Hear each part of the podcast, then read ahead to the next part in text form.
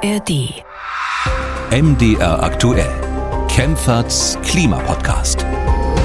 Hallo und willkommen, ich bin Markus Schödel. In diesem Podcast sprechen wir über die Klimakrise. Und zwar mit der renommierten Klimaökonomin Professorin Claudia Kempfert. Sie arbeitet am Deutschen Institut für Wirtschaftsforschung und leitet dort die Abteilung Energieverkehr Umwelt. Hallo Frau Kempfert. Hallo Herr Schödel.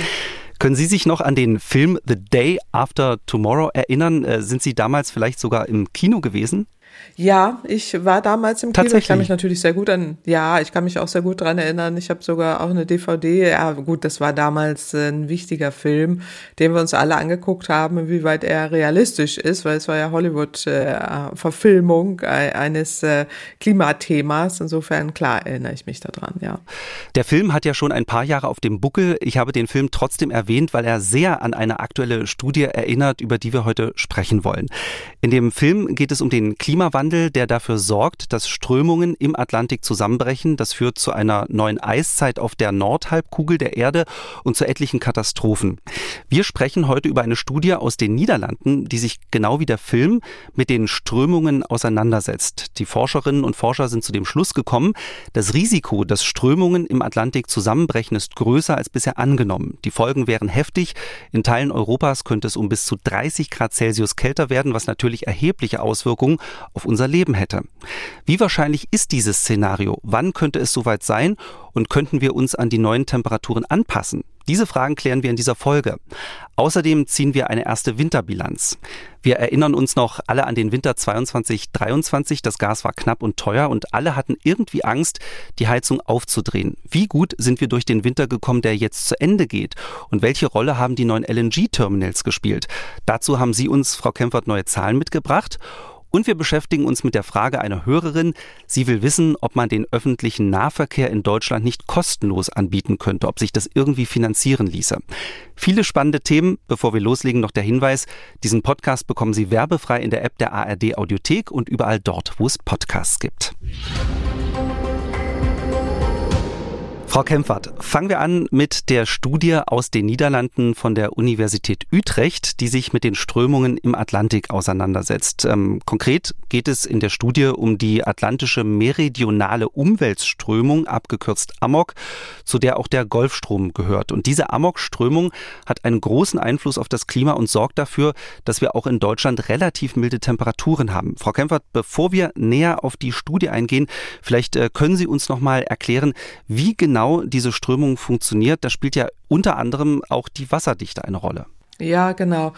Also ähm, es ist eben so, dass äh, diese Studie sich genau eben mit diesem Amok auseinandersetzt, also diese sogenannte atlantische meridionale Umweltströmung, äh, so wird es ja abgekürzt, ähm, was wir auch thermohaline Zirkulation nennen, die durch ähm, Unterschiede in der Temperatur und auch im Salzgehalt hervorgerufen wird. Also es gibt so ein sogenanntes globales Förderband, was warmes und kaltes Meerwasser quer durch den gesamten Atlantik austauscht und an der Wasseroberfläche wird dann eben warmes, salzhaltiges Wasser nach Norden transportiert und auch in mehreren äh, Kilometern Tiefe strömt dann kaltes, salzarmes Wasser in die entgegengesetzte Richtung. Gibt es auch mal im Internet, wenn jemand das interessiert, so ganz äh, schöne Filmchen, die diese Umweltpumpe da weltweit schön animieren, wo man auch mal reinschauen kann, äh, wie das, wie das funktioniert. Das hat mir auch sehr geholfen bei der Vorbereitung, muss ich genau, zugeben. Ja, weil man sieht so, man sieht so, wo es lang geht, finde ich. Und das ist ja für Europa Europa oder auch für Nordamerika total wichtig,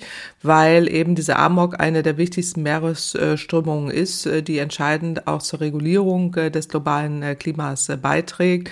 Ähm, und ein Teil davon ist eben als Golfstrom bekannt, aber da muss man immer unterscheiden. Das betrifft einmal den nordatlantischen Golfstrom, aber jetzt eben wir reden über den, der nach Europa geht.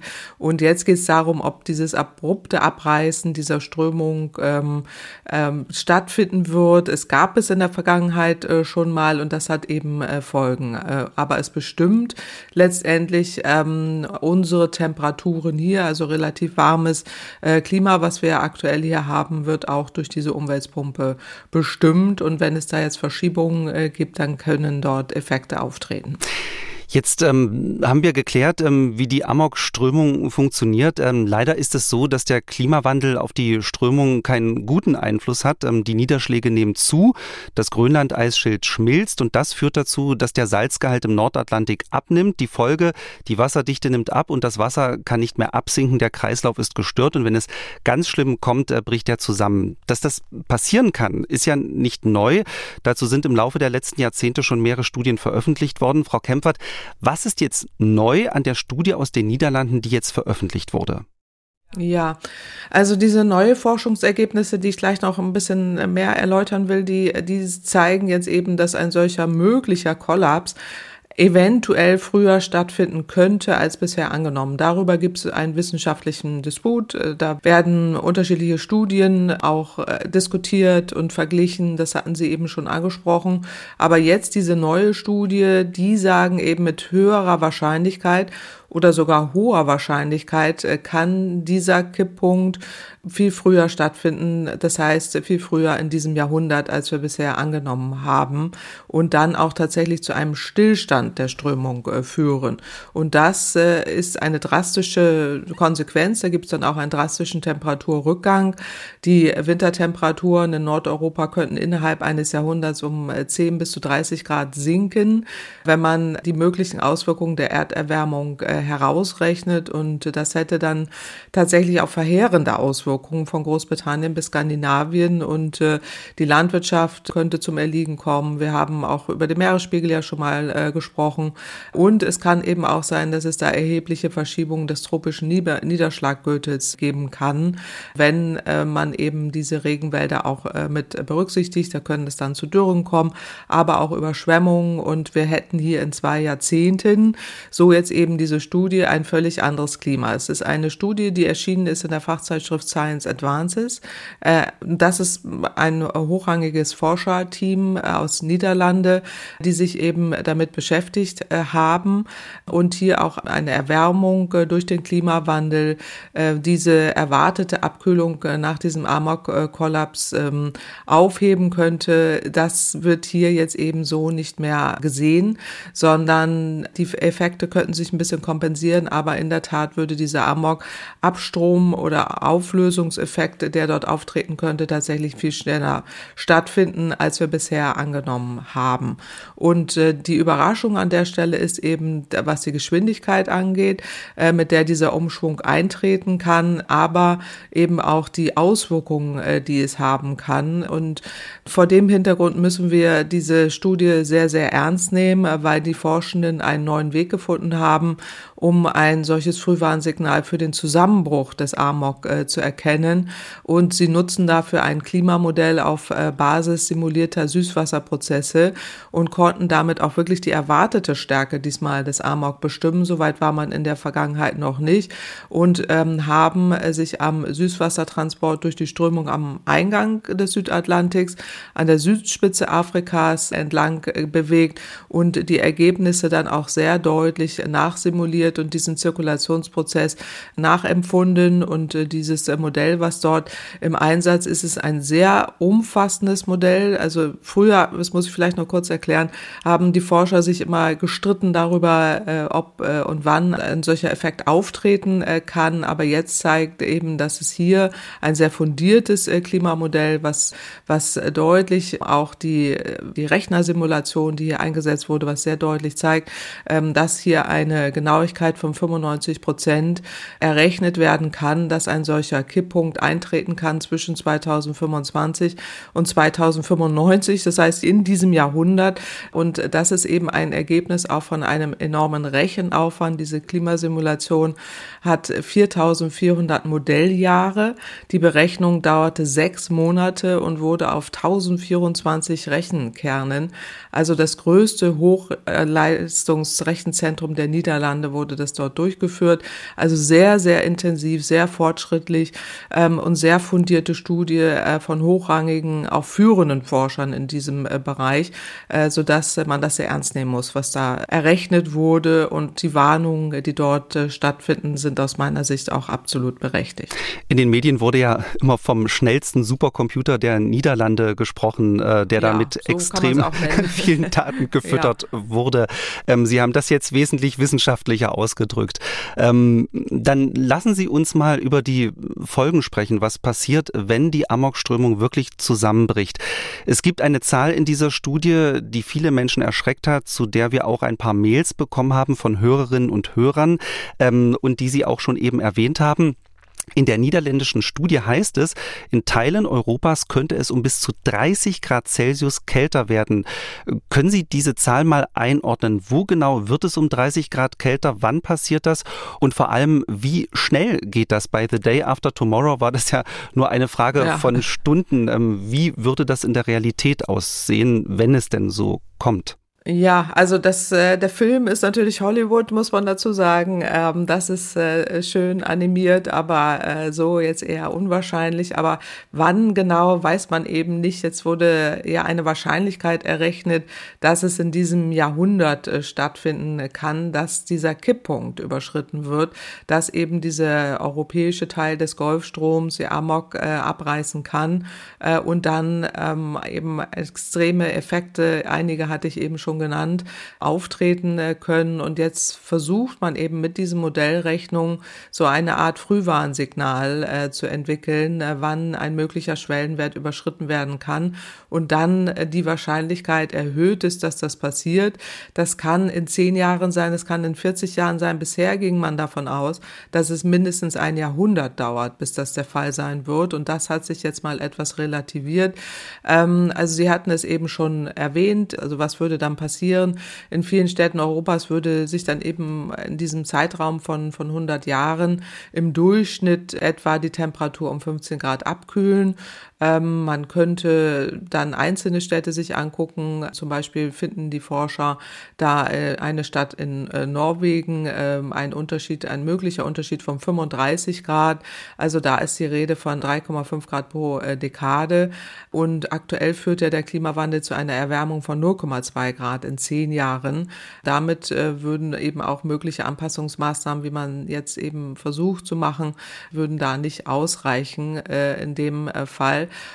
Und ähm, das wäre äh, nicht nur spürbar jetzt durch die Temperaturrückgänge in einzelnen Städten in Europa, zum Beispiel auch in, in äh, Städten in Deutschland, beispielsweise auch in Mainz oder auch in Prag, ähm, dass man äh, dort eben auch entsprechende Temperaturrückgänge in den Wintermonaten hätte.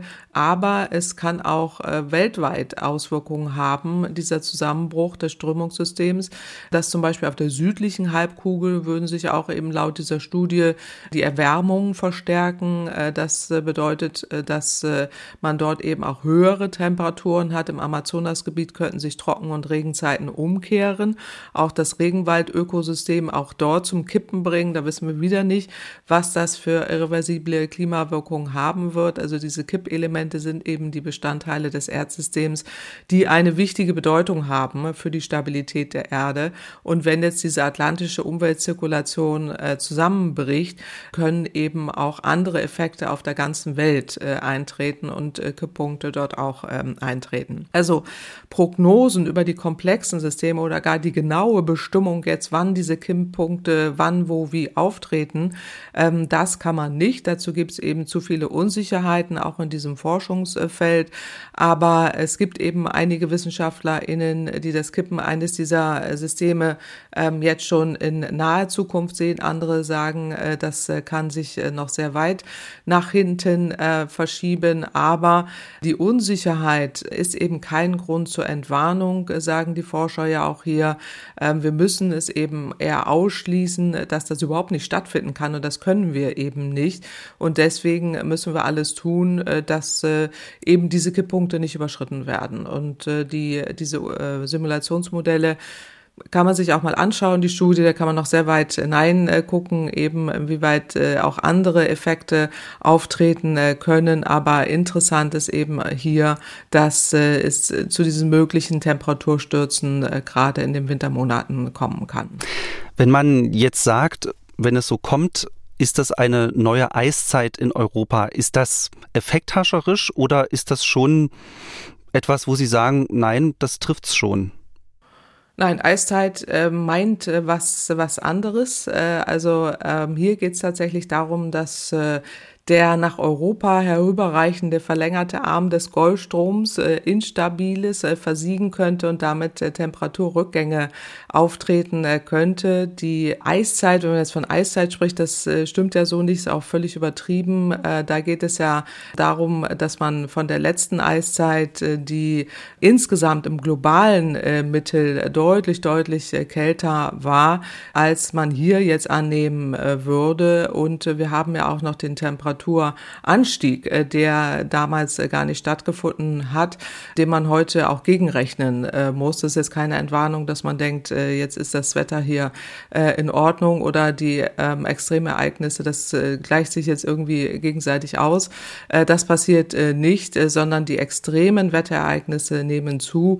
Es kann im Winter kühler werden in einigen Teilen. Ähm, vielleicht, dass wir hier in Europa überall dann Skandinavien skandinavisches äh, Wetter haben, aber von Eiszeit äh, kann nicht die Rede sein und äh, das Hollywood-Szenario ist auch völlig unrealistisch.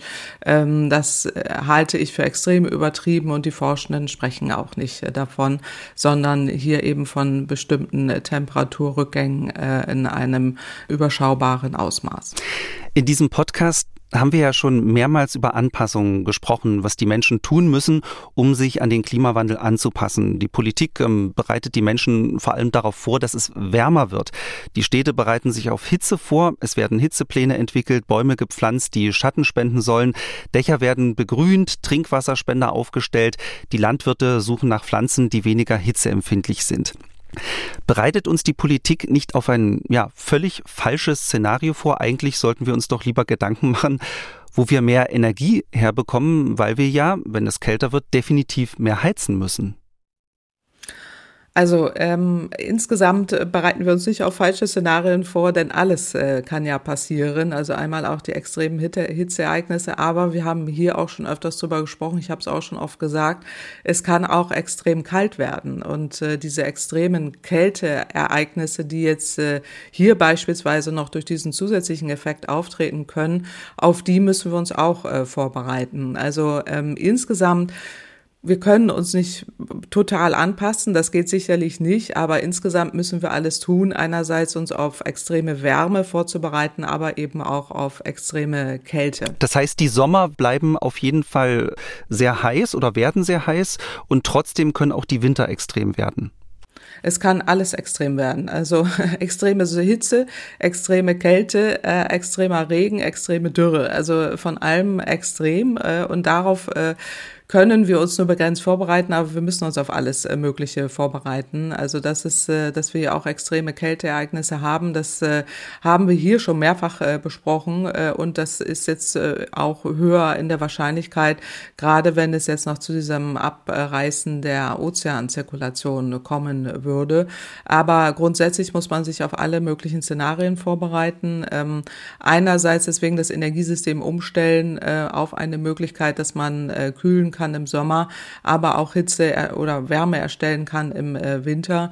Das ist so das eine. Und das andere ist aber, dass man sich eben auch nur begrenzt äh, vorbereiten kann. Wir hatten das letzte Mal ja Überschwemmungen in den Niederlanden, ähm, wo dann schwimmende Städte irgendwo äh, dann aufgebaut werden. Also man kann ja auch nur begrenzt sich vorbereiten auf bestimmte äh, Entwicklungen, die auftreten werden. Ähm, aber die Wahrscheinlichkeit, dass es jetzt hier dieser eine Kipppunkt auch äh, überschritten wird, ist jetzt eben durch diese Besorgnis besorgniserregende Studie jetzt sehr viel größer geworden.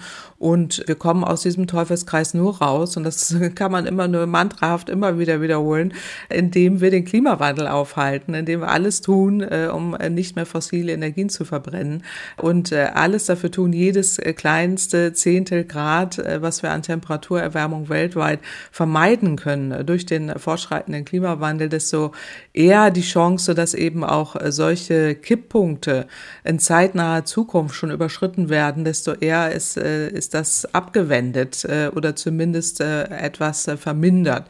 Und das, das ist das Wichtige an dieser Stelle, dass man sich immer wieder klar werden muss. Wir haben es selbst in der Hand, den Klimawandel aufzuhalten und müssen auch alles dafür tun, dass eben das Schlimmste nicht passiert und uns gleichzeitig anpassen in der Form, in der wir es jetzt auch aktuell tun. Ja, mit der Anpassung, das ist wirklich schwierig, ja. Also ähm, ich habe bei der Vorbereitung immer an, an Bäume denken müssen, dachte so, ja, okay, man findet vielleicht Bäume, die gegen Hitze nicht so empfindlich sind, aber Bäume zu finden, die gegen Hitze nicht empfindlich sind und nicht gegen extreme Kälte, also ich glaube, mhm. da, das wird schwierig, äh, solche Pflanzen zu finden. Ja, also insofern die Landwirtschaft ist natürlich dann auch extrem äh, betroffen äh, und man muss sich immer wieder im Klaren äh, sein, äh, wie gravierend äh, wir in diese Klimawelt hineingreifen äh, mit dem, was wir aktuell tun und diese Studie, die da jetzt nochmal belegt, ähm, der nächste Kipppunkt steht vor der Tür, wo wir immer dachten, der ist vielleicht jetzt noch sehr weit weg. Ähm, das hat sich eben jetzt so nicht bewahrheitet, beziehungsweise die Anzeichen, dass das anders eintritt, sind erschreckend größer geworden und und äh, klar kann man sich auch nur dann begrenzt anpassen. Ähm, wir sägen einfach auf dem Ast, auf dem wir sitzen. Und äh, das muss man immer wieder wiederholen äh, und deswegen alles tun, dass wir das, äh, dass wir das verändern. Die Studie hat äh, viel Aufmerksamkeit äh, in den Medien bekommen. Ähm, mir ist eine Diskussion in der Talkshow Maischberger aufgefallen zwischen dem Journalisten Stefan Aust und der Journalistin Anja Kohl, die beide sehr unterschiedlich auf diese Studie blicken, muss man sagen. Ähm, hören wir mal kurz in diesen Ausschnitt rein. Es gab diese Woche die Studie, dass der Meeresstrom im Atlantik kippen könnte. Mhm, könnte und alles. das mhm. äh, äh Gab's zu schon mal verheerenden. Film drüber, in den 90er Jahren. Wollen Sie jetzt Wissenschaft in Frage stellen? Ja. Ja, das tun. Es stimmt das nicht immer alles, was Sie wollen Wissenschaft sagen. Es gibt Frage auch unterschiedliche, so, dann hat, auch unterschiedliche Positionen. Dann kann, da, da, kann man nicht diskutieren. Wenn Sie wissenschaftliche Erkenntnisse in Frage wenn stellen. Sie, wenn Sie alles das, was Sie gerade in der Zeitung gelesen haben, was ein paar Wissenschaftler gesagt haben äh, und als Möglichkeit vorausgesehen haben, wenn Sie das als absolut gegeben ansehen, dann kann man wirklich nicht mehr dann diskutieren. Gucken Sie doch mal, was am Süd Oh Gott, oh Gott. Ja, den wissenschaftsfeindlichen Unterton äh, von Herrn Aust mhm. äh, kann man sicher kritisieren. Aber was mich interessieren würde, Herr aus deutet ja an, dass die Studie nicht so richtig ernst genommen wird in der Wissenschaft und es da auch andere Positionen gibt. Ähm, gibt es denn seriöse Wissenschaftler, die an dieser Studie aus den Niederlanden Zweifel haben?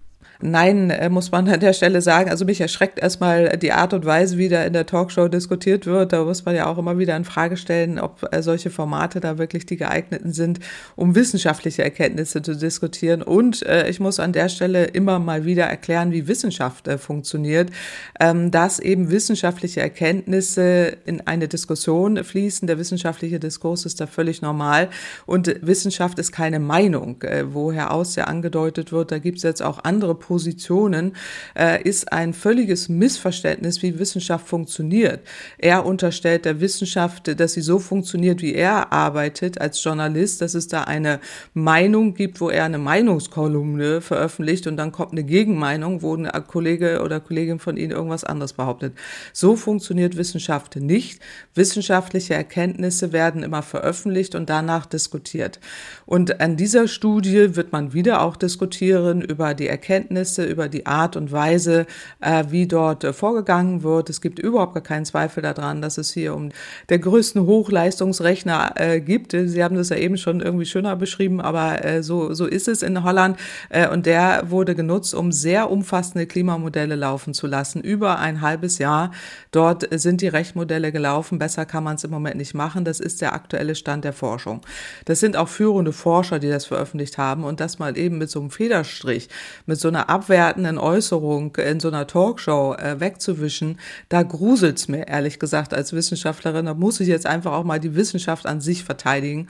Äh, egal jetzt, äh, wie äh, umstritten auch manche Studie ist. Umstritten heißt in dem Fall, dass man nochmal über die Methoden diskutiert. Das gab vor einem halben Jahr eine Studie, ähm, die auch den Kollaps äh, des Golfstroms äh, vor 2050, glaube ich, angesprochen hatte und da aber Methoden genutzt hat, die sehr stark kritisiert wurden, auch von anderen Forschenden. Und das heißt dann nicht, dass man sagt, ähm, das ist jetzt irgendwie äh, völlig unseriös oder sowas, sondern dass man über die Methode diskutiert, gerade wenn es äh, seriöse Forschende sind.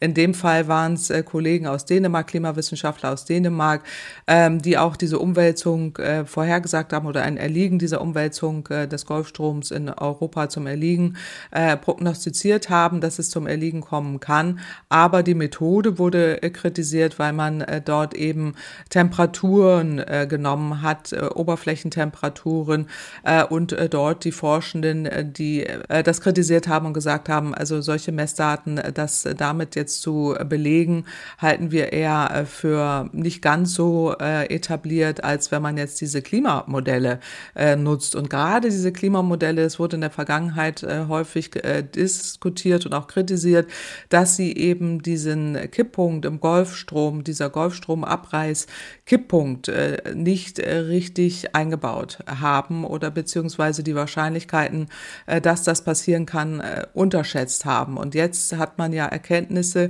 die man wieder einfließen lässt, auch in die neueren Klimaberichte, die dann wieder alle sechs Jahren, sechs Jahre zusammengefasst werden und den ähm, Politikern vorgelegt werden. aber hier handelt es sich um eine hochseriöse Studie. Im Übrigen kann man auch an die Journalisten Journalisten äh, mal erläutern, einfach mal nachgucken, wo das auch veröffentlicht wurde und von wem. Äh, und wir haben ja auch schon mal hier Studien äh, besprochen, die dann irgendwie irgendjemand äh, zusammengeschrieben hat, äh, die aber gar nicht ausgewiesen waren. Ich erinnere das mich. muss man dann immer kritisieren, ja. genau. Aber in diesem Fall ist es eine in einer fundierten äh, Zeitschrift äh, am Stand der Forschung äh, veröffentlichte Studie. Äh, ähm, das kann man nicht besser machen an der Stelle und insofern äh, muss da die Wissenschaft auch mal verteidigt werden und die Frau Kohl hat da völlig recht in der äh, Talkshow und war ja genauso entsetzt wie ich jetzt, äh, dass man äh, so auch mit Wissenschaft äh, nicht umgehen äh, kann. Äh, Im Übrigen wird ja auch so ein bisschen weggewischt, so nach dem Motto, das muss man alles nicht ernst nehmen. Diese ähm, Studie, die vor einem halben Jahr kritisiert wurde, das, äh, die hat ja im Prinzip aber auch belegt, was jetzt hier ähm, ermittelt wurde, dass eben diese, diese Möglichkeit, dass dieser Kipppunkt auftritt, dass eben dieser Golfstrom abreißen kann, ähm, relativ nah sein kann. Äh, und äh, zumindest nicht, dass man sagen kann, das kommt erst in 100 Jahren, äh, sondern dass äh, wir jetzt schon sehen anhand der Messdaten, dass äh, eben das Meerwasser vom Süden her äh, der, den Golfstrom schon so weit äh, auch abschwächt, ähm, wie er sonst nie abgeschwächt äh, wurde in der Vergangenheit. Und diese Messdaten sind ja da. Äh, und das kann man auch nicht einfach wegwischen und äh, sagen, da gibt's auch andere oder uns erzählen andere aber was anderes. Was ihm da manche erzählen, dem Herrn aus, das wissen wir nicht, aber mit Wissenschaft hat das an der Stelle dann nichts zu tun. Also insofern muss man das ernst nehmen und das wird diskutiert, natürlich in der Wissenschaft, aber hier handelt es sich um eine hochseriöse Studie. Dann machen wir an dieser Stelle einen Punkt. Wir haben die Studie aus den Niederlanden erklärt und eingeordnet. Das hatten sich, wie gesagt, etliche Hörerinnen und Hörer gewünscht. Mhm. Stellvertretend nenne ich hier mal Katharina Schäfer aus Dresden. Vielen Dank an alle, die uns dazu geschrieben haben. Ja, das finde ich auch gut, dass sich da viele melden und sagen, nehmt das mal auf. Das nehmen wir natürlich auch sehr gerne auf. Ne? Wenn die Leute das äh, bewegt, dann wunderbar, wenn sie uns da Bescheid sagen. Genau. Man liest ja mal die knalligen mhm. Überschriften und ist dann froh, wenn das ein bisschen eingeordnet wird. Ähm, ja. Frau Kempfert, es gibt noch ein paar andere aktuelle Themen, die eine Rolle spielen. Eine Meldung, bei der ich hellhörig geworden bin, war für mich, der Absatz von Gasheizungen ist auf einen Rekord hoch gestiegen. Im vergangenen Jahr sind über 790.000 Gasheizungen verkauft worden, so viele wie noch nie.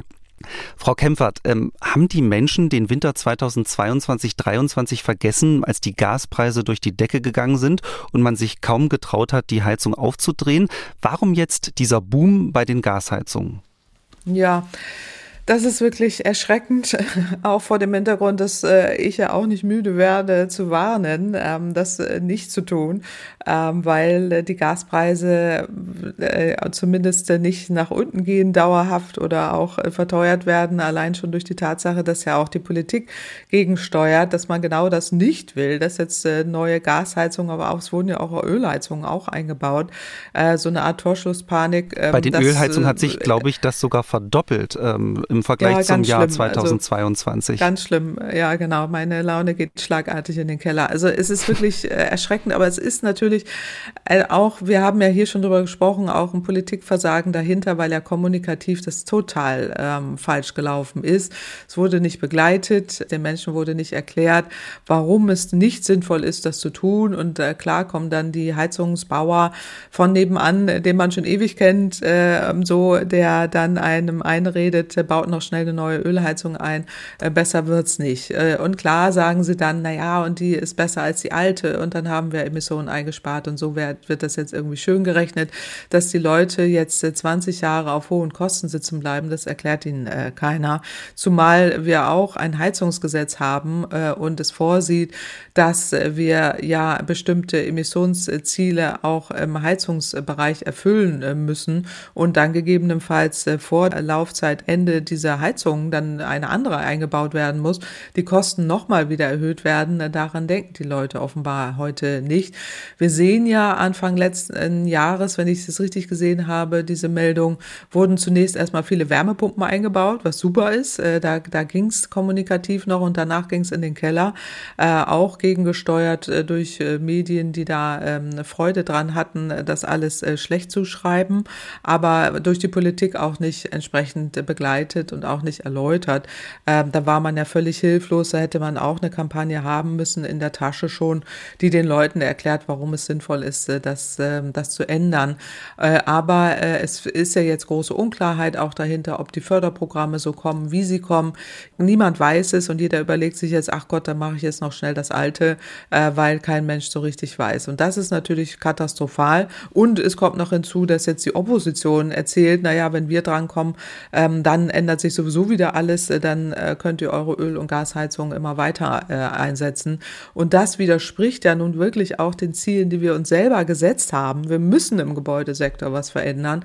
Es wird ja immer so getan, als wenn das irgendwie so eine äh, spinnerte Idee ist von irgendwelchen Leuten, äh, die den ganzen Tag nichts anderes zu tun haben. Aber wir haben uns dazu verpflichtet, das zu tun. Und der Gebäudesektor, wir sind in ganz Europa Schlusslicht, was jetzt auch äh, die Effizienz von unseren Gebäuden angeht, was was äh, der Einbau zum Beispiel von Wärmepumpen, aber auch anderen Technologien angeht. Aber jetzt äh, bleiben wir Schlusslicht, äh, weil wir permanent noch neue Öl- und Gasheizungen einbauen und ähm, es in Deutschland nicht verstanden wird, wirklich unglaublich in einem Hochtechnologieland, dass wir das jetzt besser nicht tun. So und da sind wir jetzt an dem Punkt, wo man immer wieder nochmal erklären muss, ähm, bitte tut alles, um energetisch zu sanieren, zumindest das versucht eben wenig Energie zu verbrauchen, wenn ihr schon eine neue Öl- und Gasheizung einbaut. Aber nach Möglichkeit bitte auch das nicht. Es gibt Alternativen. Ähm, wir müssen da besser schulen und die Alternativen auch besser in die Breite bringen. Äh, aber es wird sich jetzt sehr viel verändern. Wir haben hier schon drüber gesprochen. Jetzt kommen ja auch die Wärmepläne in den Kommunen. Das wird ja in den nächsten Jahren jetzt passieren, wo einzelne Städte, wo jede Kommune ja gefordert ist, den Umbau äh, zu gestalten. Und da wird es auch viele Angebote geben geben, auch zum Beispiel Nahwärme oder Fernwärme oder eben Möglichkeiten wie jetzt ähm, dann auch entsprechend die, die Kommune, das Land, das Bundesland äh, oder auch vom Bund her unterstützt wird, um äh, da vorwärts zu kommen. Das wird alles kommen. Ich kann mir nicht vorstellen, dass eine zukünftige Regierung einfach wieder auf die 90er Jahre zurückgehen will. Das passt ja nicht in die heutige Zeit. Und ähm, wir sprachen die erste halbe Stunde drüber, dass wir alles tun müssen, um von fossiler Energieverbrennung wegzugehen.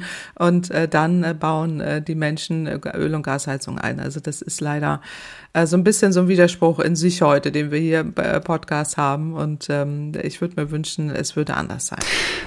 Auch wenn das äh, schlecht für das Klima ist, viele Menschen haben sich jetzt eine Gasheizung neu eingebaut und auch die fragen sich natürlich, ist die Gasversorgung sicher und wie entwickeln sich die Gaspreise? Da haben Sie ja eben schon angedeutet, ähm, dass die eher nach oben gehen werden als nach unten. Frau Kempfert, Ihr Institut hat ähm, zum Winter, der jetzt zu Ende geht, äh, aktuelle Zahlen herausgegeben, auch wenn der Winter noch nicht ganz zu Ende ist. Haben Sie eine erste Bilanz gezogen? Wie gut sind wir durch den Winter gekommen, gerade im Vergleich zu dem Winter 2022, 2023? Ja, also wir sind sehr gut durchgekommen und wir werben ja auch dafür, dass wir diesen Gasnotstand jetzt aufheben, weil wir in keiner Gasmangellage waren und auch nicht äh, sind und diesen Notfallplan so nicht mehr brauchen. Wir hatten eine ausreichende Speicherbefüllung, ähm, keine Gasmangellage. Wir sind ausreichend mit Gas äh, versorgt, äh, auch über das europäische Ausland und eben auch durch Norwegen, aber auch andere Länder. Also insofern ähm, sehen wir die Notwendigkeit, Möglichkeit, hier nicht mehr eine Gasversorgung oder Gasnotfallplan, diesen aufrechtzuerhalten, äh, mit dem ja auch äh, aktuell immer noch äh, diese beschleunigte Ausbau der Flüssiggasterminals begründet wird. Also diese sogenannten Flüssiggasterminals, LNG-Terminals, ähm, die werden im Moment ja zugebaut im großen Umfang. Das halten wir auch für überdimensioniert. Aber vor allen Dingen halten wir es für falsch, eben mit diesem Notfallplan wird ja jetzt noch dieses dieses Beschleunigungsgesetz, LNG-Beschleunigungsgesetz gerechtfertigt, äh, in dem eben diese Vorhaben Standorte prioritär abgearbeitet werden und Umweltstandards ausgesetzt werden. Das halten wir für falsch, für überdimensioniert. Da sollten wir vom wegkommen und den Notfallplan auch aufheben äh, und dann äh, hinterfragen, ob wirklich diese vielen Standorte der Flüssiggasterminals, die wir im Moment ja planen, ähm, ob jetzt eben Wilhelmshaven, wo jetzt feste Terminals hin sollen, Stadt Stade, Lubin, äh, aber vor allen Dingen äh, auf Rügen äh, nicht notwendig äh, sind äh, und in dem Umfang schon gar nicht notwendig sind äh, und äh, wir ja wegkommen müssen vom Gas.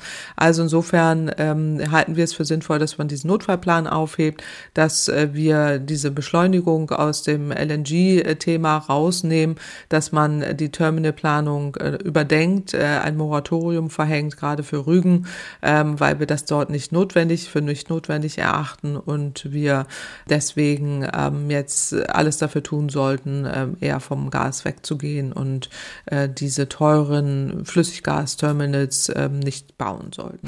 Frau Kempfert, ähm, das Bundeswirtschaftsministerium hat auf Ihre aktuellen Zahlen ja bereits reagiert und äh, die Aussagen zur Kenntnis genommen. Ähm, das ZDF hat äh, beim Bundeswirtschaftsministerium nachgefragt und hat auch eine Antwort bekommen, was das Ministerium ähm, von den Zahlen hält. Und äh, die Antwort war, an den Terminals äh, will man festhalten, weil man Sicherheitspuffer haben will. Und die geplanten festen LNG-Terminals in Brunsbüttel, Wilhelmshaven und Stade sollen die schwimmenden künftig ablösen. Das heißt, zum Schluss haben wir nicht zehn LNG-Terminals in Deutschland, sondern nur noch sieben. Äh, man könne die Terminals nicht wie in der DIW-Studie zusammenzählen. Und außerdem sollen alle festen LNG-Terminals von Anfang an wasserstoff-ready sein. Ist das äh, für Sie eine überzeugende Reaktion? Auf Ihre Studie, auf Ihre Zahlen? Nein, also diese Antwort kennen wir ja schon. Wir sind ja auch äh, im regelmäßigen Gespräch mit dem Wirtschaftsministerium und da kann ich nur sagen, we agree to disagree. Also wir ähm, stimmen darin überein, dass wir nicht übereinstimmen. ähm, denn ja, also wir, äh, es ist freundschaftlich äh, gemeint, die machen ihren Job, äh, wir unseren, ähm, aber wir können immer nur wieder darauf hinweisen, ähm, dass wir das für übertrieben halten, äh, gerade vor dem Hintergrund dieser Alarmstufe auch des Notfallplans, was ja immer noch äh, gilt. Ähm, klar, wir sind äh, gut durch den Winter gekommen, aber jetzt muss man aufpassen, dass man die Fehler der Vergangenheit nicht wiederholt. Ähm, ich habe ja auch in der Vergangenheit vor Nord Stream 2 gewarnt und so weiter. Das, da hieß es ja auch immer, äh, das ist alles äh, vollkommen falsch und so ist es eben nicht. Aber jetzt macht man ähnliche Fehler wieder, indem man eben überdimensionierte Infrastrukturen für fossiles Erdgas baut, ähm, was einerseits der Fall ist. Also gerade diese Flüssiggasterminals sind im Moment nur zu 50 Prozent Prozent ausgelastet. Sie werden es auch in der Zukunft nicht. Auch dieses Szenario, dass jetzt andere europäische Länder äh, noch stärker mitversorgt werden müssen, haben wir uns auch angeguckt. Auch dafür sind diese Terminals nicht notwendig, ähm, können es auch gar nicht, auch vor dem Hintergrund äh, der Mengen, aber auch äh, der Möglichkeiten, die man dort hat. Wir haben nachgerechnet, dass selbst wenn es jetzt auch in Osteuropa, Südosteuropa ähm, dazu einen bestärkten Bedarf kommen würde, die sind aber auch durch andere äh, Kanäle versorgt, muss man an der Stelle sagen. Aber selbst wenn man das äh, rechnen würde, ähm, äh, ermitteln wir dort nicht zusätzlichen Flüssiggasterminalbedarf. Äh, man könnte hier eben durch Flussumkehr von äh, West nach Ost auch hier den ähm, hier einen gewissen Ausgleich äh, schaffen, auch durch die Kanäle, wo wir aktuell schon Gas äh, bekommen. Äh, wir beziehen ja auch Flüssiggas aus anderen Ländern und äh, auch da war, die waren nicht in der Vergangenheit voll ausgelastet äh, und das ist auch aktuell nicht der Fall. Das heißt, wir sind hier überversorgt mit Infrastruktur, äh, bauen immer noch weiter noch zusätzliche Infrastrukturen auf. Ich äh, kann diese Argumentation äh, nachvollziehen, die das Ministerium dort immer sagt, dass sie sagen, na ja, aber was passiert, wenn jetzt noch ähm, die norwegische Pipeline auch angegriffen wird, dann haben wir ganz andere Probleme.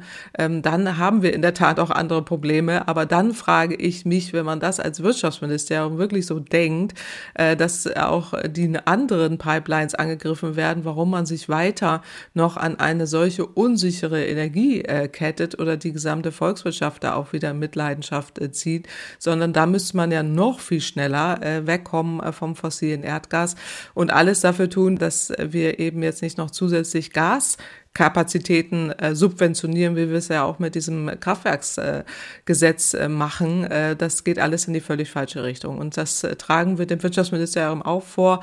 Äh, die sehen es dort eben äh, anders. Ähm, aber vor dem Hintergrund äh, müssen wir deutlich sagen, äh, wir weisen ja nach, auch durch unseren, durch unsere äh, Studie. Wir erstellen ja auch ähm, eben diese Daten und Modellsimulationen seit über 15 Jahren, haben dort auch immer richtig gelegen, auch in den letzten Krisen, schon 2014, aber auch Nord Stream 1 und 2 ähm, und sind das auch weiterhin davon überzeugt, äh, dass äh, wir hier äh, wieder einmal überdimensioniert planen. Und was wirklich ein Problem ist, ist, dass zum Beispiel auf Rügen ähm, ja dort äh, jetzt mit eben diesem Notfallplan äh, Gas und diesem Beschleunigungsgesetz, was man daraus ableitet, äh, die Umweltstandards ausgesetzt werden, gerade in einer Region, wo der Naturschutz äh, sehr hoch äh, gehängt werden muss, der Tourismus ja auch dranhängt und wir hier eben überdimensionierte planen und äh, dort auch Eingriffe in Umwelt, in die Wirtschaft, in die Nachhaltigkeit machen, die wir aus unserer Sicht so nicht machen müssen müssten, äh, wenn wir ähm, besser planen würden und uns auch wirklich darauf vorbereiten, ähm, dass äh, der, der Bedarf von Erdgas zurückgehen muss. Äh, und das wird er auch. Äh, und gerade der Import eben auch von Flüssiggasterminals ähm, ist ja enorm umwelt- und klimaschädlich. Das darf man auch nicht vergessen, wenn wir zum Beispiel aus den USA LNG-Gas importieren, das wird mittels Fracking gewonnen, das ist enorm umwelt- und klimaschädlich. Äh, auch davon äh, müsste man äh, weg. Und äh, der letzte Punkt, den Sie auch angesprochen haben, dass man ja immer behauptet, das sei alles wasserstoff-ready. Das ist erstmal technisch in einer Erprobungsphase. Es ist überhaupt nicht ausgemacht, dass ein solcher Terminal, den man heute für Erdgas auslegt, äh, zukünftig für Wasserstoff genutzt werden äh, kann. Ähm, das ist eine Wette auf die Zukunft, den die Anbieter glauben zu versprechen. Äh, das kenne ich aber mit solchen Versprechungen auch schon aus der Vergangenheit, wo früher waren die Kohlekraftwerke irgendwie CCS-ready, hieß es immer. Also heute heißt es ja Wasserstoff-ready, also dass die wasserstofffähig sein, angeblich seien ja Kohlekraftwerke, könnten die auch CO2 einlagern und abscheiden. Auch das ist es nie gekommen. Das sind die üblichen Versprechen auch der Betreiber, die möglichst lange noch fossiles Erdgas nutzen wollen, ähm, ihre Geschäfte dort machen wollen. Das ist legitim, das können sie alles so vertreten. Aber wir aus der Politik heraus äh, müssen dort andere Rahmenbedingungen äh, schaffen. Äh, und wenn wir für, Wasserstoff importieren wollen würden, dann sollten wir gleich Wasserstoffterminals bauen und nicht fossiles Erdgas importieren. Also das ist aus unserer Sicht nicht stichhaltig und ähm, auch er klingt eher nach Ausrede, als dass es ernsthaft ähm, eine, eine Lösung wäre. Und aus dem Grund äh, werben wir dafür, ähm, sich eben verstärkt von, vom fossilen Erdgas zu verabschieden. Also sind ähm, sieben Terminals immer noch zu viel, auch wenn es jetzt nur sieben sind und nicht zehn?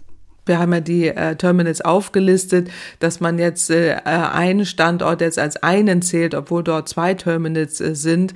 Das äh, lässt sich aus unserer Studie auch leicht in der Liste, die wir da erstellt haben, zusammenzählen, äh, dass man da anfängt und sagt, eigentlich sind es ja nur sieben. Äh, das ist ja dann am Ende äh, hat man die Mengen, die dort importiert werden, an den Standorten dann zwei feste. Ähm, das erschließt sich ja nun äh, wirklich gar nicht. Äh, also auf dem äh, Niveau äh, braucht sollten wir da jetzt auch nicht diskutieren. Da würde ich jetzt auch an der Stelle gar nicht unbedingt äh, widersprechen. Äh, es ist in der Tat zu viel, es ist überdimensioniert und vor allen Dingen es ist zum Teil ein Eingriff in die Umwelt. Das haben wir in Wilhelmshaven ja genauso, aber in Lubmin letztendlich auch, aber vor allen Dingen auf Rügen, äh, wo wir eben die Umweltstandards aussetzen. Und das kann es nicht sein, äh, sondern hier sollte man weg von der Gasmangellage äh, und auch dann ernsthaft die Umweltstandards wieder äh, durch oder überprüfen und die Verfahren ordentlich machen, wie wir es bei jeder Windanlage im Moment immer noch machen, äh, da würde ich mir eher so ein Beschleunigungsgesetz äh, wünschen, ähm, was es nicht gibt. Aber bei fossilem Erdgas haben wir das noch immer und man setzt Umweltstandards aus. Das sehen wir sehr kritisch. Alle, die unseren Podcast hören, interessieren sich logischerweise äh, für Klimathemen und für Wissenschaftsthemen. Es gibt aber auch etliche, äh, die auf True Crime stehen. Und äh, für die habe ich jetzt eine Podcast-Empfehlung. Fünf Minuten vor dem Tod, der Kriminalpodcast von unseren Kolleginnen und Kollegen von Das Ding. Und äh, was an dem Podcast besonders ist, das lassen wir die Macher jetzt selbst erklären. Warum bringt ein Täter in einer Nacht drei Menschen um? Fünf Minuten vor dem Tod. Der Das Ding Kriminalpodcast. Hi, wir sind Luisa und Jost. Wir ermitteln mit euch echte Kriminalfälle nochmal Schritt für Schritt nach. Und weil wir nicht nur ein Laber-Podcast sind, gehen wir auch selbst ins Gericht und sprechen mit Expertinnen und Experten. Der Verwesungsgeruch ist unverwechselbar. Da weiß man sofort, was passiert ist. Hör dir jetzt an, was fünf Minuten vor dem Tod passiert ist, überall, wo es Podcasts gibt. Ein Leckerbissen für True Crime-Fans. Äh, in der aktuellen Folge geht es um eine brutale Einbrecherbande und man erfährt auch nebenbei viele Dinge über das deutsche und europäische Rechtssystem. Wer Interesse hat, einen Link zu dem Podcast packen wir auch in die Shownotes. Ich habe mir den ja schon angehört äh, und äh, also das, da muss man aber auch eine Triggerwarnung, finde ich, am Anfang machen. Also so toll ich das finde, ja. und es gibt echte Fans und so weiter. Man braucht starke Nerven, meinen Sie? Starke Nerven, ja, und man muss das auch wollen, dass man irgendwie äh, von Toten und so weiter erfährt. Äh, aber äh, es gibt mit Sicherheit ganz, ganz viele Fans und ich finde es ja auch super interessant, wie das nachkonstruiert wird, weil das ist ja, glaube ich, das, was die Leute auch fasziniert, ähm, da mal reinzuhören äh, oder das sich anzuhören. Äh, das ist ja, ist ja schon auch hochinteressant. Ähm, ja, spannend und interessant ist äh, nicht nur der Kriminalpodcast, äh, sondern auch die Frage einer Hörerin. Alle, die regelmäßig zuhören, wissen, äh, sie haben immer die Möglichkeit, der renommierten Klimaökonomin Claudia Kempfert ihre Fragen zu stellen. Am besten, äh, Sie schreiben uns eine E-Mail. Die Adresse lautet klimapodcast.mderaktuell.de oder Sie sprechen uns auf die Mailbox, hier die Nummer 0800 40 40 008. Und eine E-Mail hat uns auch Sabine Rist geschrieben. Sie will wissen, ob es denkbar und finanzierbar wäre, den öffentlichen Nahverkehr in Deutschland kostenlos anzubieten. Ich lese mal aus der E-Mail vor. Als Familie wird es schnell teuer, mit dem Bus mal eben in die Stadt zu fahren, gerade wenn die Kinder größer sind und keine Kindertickets mehr benutzen dürfen. Da fährt man dann letzten Endes doch oft mit dem Auto. Leider ein Argument für die Mama-Taxis. Ich glaube, Frau Rist hat vielen Mamas und Familien aus dem Herzen gesprochen. Aber Frau Kempfert, ein kostenloser öffentlicher Nahverkehr, könnte der Staat sowas finanzieren? Also erstmal bin ich da auch wieder sehr dankbar an die Frau Riss, dass sie da äh, uns diese Frage gestellt hat, weil die ist super interessant. Ähm, wir haben uns im Rahmen des Sachverständigenrats für Umweltfragen vor einiger Zeit auch im, äh, in einem Sondergutachten zur Verkehrswende und auch zur Stadtmobilität intensiv mit dieser Thematik befasst. Und ähm, gerade vor dem Hintergrund, dass immer wieder auch angeführt wird, eigentlich müsste das ja gratis äh, sein, damit die Leute umsteigen, uns äh, da auch sehr intensiv äh, mit äh, befasst. Es gibt ja auch viele Städte, auch in Europa, wo das äh, so ist. In Luxemburg Teile, glaube ich, Estlands, in, in Estland, in Tallinn ist es, glaube ich, immer noch äh, kostenlos, in einigen Städten auch in Frankreich.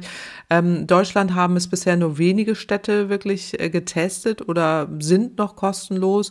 Monheim am Rhein, meines Wissens, hat einen kostenlosen Nahverkehr eingeführt, wo eben die Menschen dann kostenlos Bus und Bahn nutzen können. Ähm, es gab eine Stadt in Deutschland, das war Templin, glaube ich, 98 in Brandenburg, die auch mal kostenlosen Nahverkehr eingeführt haben, aber auch wieder ausgeführt haben, also beendet haben. 2003 war Schluss, da sage ich gleich noch was äh, dazu. Also es gibt immer mal wieder Städte, wo das ausprobiert wird ähm, Teile äh, auch des Nahverkehrs äh, kostenlos zu machen äh, oder zumindest sehr preiswert äh, verbilligt äh, oder auch mal so einen Tag äh, lang äh, gratis. Immer diese Sonderaktionen gibt's ja auch in vielen, vielen Städten, äh, Hannover, Münster oder Karlsruhe. Also experimentiert wird damit. Genau, es wird immer wieder experimentiert damit, um eben zu verstehen, was machen die Passagiere. Das ist, glaube ich, äh, das eine. Und ich will mal so ein paar Argumente ähm, dafür, aber auch dagegen äh, aufführen und dann auch unsere Schlussfolgerung am Ende nochmal kurz erläutern. Mhm. Also das dafür ähm, spricht tatsächlich, ähm, dass man eben einen klimafreundlichen Verkehr hat, äh, dass äh, wir ähm, dann die Menschen auch stärker auf den öffentlichen Personennahverkehr, dass äh, sehr viel attraktiver wird, dass äh, die Städte autofreundlich werden, dass eben diese ganzen Parkplätze nicht vorgehalten werden müssen, ähm, dass ja auch die Fußgänger und Radfahrer wieder mehr Platz äh, bekommen, dass man eben so bus- und bahnfreundliche Städte hat, äh, wo der öffentliche Personennahverkehr sehr verlässlich ist, flexibel, auch äh, äh, alle transportieren kann, auch ältere, jüngere oder die Mamas äh, zu jeder Zeit ähm, und äh, auch überall. Ähm, es werden Kosten vermieden, die wir im Moment ja auch haben durch den Autoverkehr in den äh, Städten. Ähm, nicht zu vergessen auch die Umweltschäden oder auch die Gesundheitsschäden, die entstehen durch den Autoverkehr, den wir im Moment haben, von Herz-Kreislauf-Erkrankungen, Bluthochdruck und so weiter. Diese externen Effekte sind im Moment durch den Autoverkehr enorm äh, hoch und wir subventionieren ihn auch äh, zum Teil, also eben durch Dieselsteuerbefreiung, ähm, po äh, Polizeieinsätze, Falschparker, Aufspüren, äh, Blitzeanlagen und so weiter, die Straßen, die erneuert werden müssen. Also das äh, sind so die ganzen Argumente, die man dafür ins Feld führen muss. Das waren wenn, ganz schön viele. Genau, es sind da eine ganze Menge. Jetzt gespannt auf die auf die anderen Argumente. Es gibt die, äh, jetzt die anderen Argumente, die, die man aber auch sehr, äh, leider sehr, sehr ernst nehmen äh, muss. Äh, das ist tatsächlich so, dass Studien zeigen, dass es erstmal verlockend äh, klingt, ähm, aber dass die Menschen nicht äh, zu dem gewünschten Teil auf die öffentlichen Personennahverkehrangebote umsteigen und trotzdem noch Auto fahren. Ähm, das liegt eben teilweise an dem, was Frau Rist auch schon selber erwähnt hat, dass man eben, wenn man gerade das braucht und von A nach nach B muss, äh, vielleicht dieser Bus an der Stelle dann doch nicht so fährt oder nicht flexibel. Also unflexibel unflexibel, nicht attraktiv, äh, jetzt sage ich mal äh, auch umgangssprachlich äh, versifft, äh, ja, einfach weil die oh. Leute, weil es kostenlos ist, es versteht glaube ich jetzt nicht jeder, wie sagt man es, äh, verschmutzt äh, so, dass Na, eben dreckige, Leute, dreckige Bänke, dreckige Bahnen, ähm, dreckige, es wird alles, äh, genau, Schmierereien, einfach weil es alles kostenlos ist, dann Bierdosen ähm, genau, auf dem Boden, das, sowas halt. Sowas, äh, dass das äh, stärker stattfindet, äh, einfach äh, weil äh, dann alle da reinspringen und äh, was keinen Preis hat, hat keinen Wert, das kennen wir einfach, äh, so sind die Menschen. Äh, zu Stoßzeiten völlig überfüllt ist dann leider, dass äh, die meisten dann gar nicht mitkommen und das ist tatsächlich ein großes Problem, das Angebot eigentlich massiv ausgeweitet werden müsste, ähm, das aber zu großen Teilen gar nicht geht, aus unterschiedlichsten Gründen und dass eben auch teilweise dann diese negativen Effekte auftreten. Aber in der Tat, es gibt natürlich viele positive Effekte. Ähm, der kostenlose ÖPNV, auch das äh, ist natürlich etwas, was äh, in die Irre führt, muss hoch subventioniert werden. Jetzt war die Frage, kann man das? Natürlich, man kann alles. Also wenn man Subventionen wegnimmt von einer Stelle, kann man sie an die andere stellen. Finanziell würde ich sagen, ist das das geringste Problem. Ähm, aber, und deswegen haben wir auch jetzt ähm, uns die, einen Teil dieser Negativargumente eher äh, zu Herzen äh, genommen. Und auch jetzt kommt sozusagen die. Antwort der Wissenschaft quasi. Also Genau. was sagt die Wissenschaft, äh, wie könnte die Lösung aussehen? Ja, genau. Wir, wir haben eben äh, festgestellt, äh, dass äh, dieser, dass es Nullpreis äh, letztendlich auch zu starke negative Wirkungen hat, nicht nur von den Subventionen, sondern auch, ähm, dass eben nicht die gewünschten Effekte so auftreten, aber auch, äh, dass äh, einfach die Nah- und äh, Fernverkehrsbetriebe völlig überfordert äh, sind, dass dieser Linienausbau so nicht stattfinden kann enorme Investitionen notwendig sind. Ähm, das kennen wir, das sollte sowieso stattfinden, aber ähm, dies, gerade dieser Umstieg eben von den Autofahrern, die nicht in der prognostizierten Höhe stattfinden, das sehen wir als Hauptpunkt äh, zu unserer Erkenntnis, dass wir vorgeschlagen haben,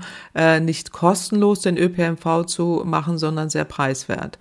Ähm, zum Beispiel wie, äh, wie Österreich das macht. Wir hatten ja schon mal beim Klimabonus Österreich hier als Beispiel, wo eben dieses Ticket, Klimaticket heißt das dort, glaube ich, für 1000 Euro ähm, bezahlt wird. Sie können ein Jahr lang kostenlos überall Nah- und Fernverkehr nutzen. Es gibt dann aber noch Spezialtarife auch für Jugendliche und Senioren. Ähm, und das sehen wir auch als ein vernünftiges Angebot. Man hat eine gewisse Einnahme. Äh, man kann diese Spitzenlastzeiten dann auch äh, entsprechend ausgleichen. Es gibt ja mal Schwachlastzeiten ähm, und Spitzenlastzeiten, ähm, um eben diese Überforderung auch der Nah- und Fernverkehrsbetriebe zu vermeiden. Was keinen Preis hat, hat keinen Wert. Das hatte ich eben schon gesagt, hat eben äh, tatsächlich diesen, ähm, diesen, diesen Impact oder diese Auswirkung, die ich gerade schon nannte. Und äh, wir haben ja auch hier schon drüber gesprochen.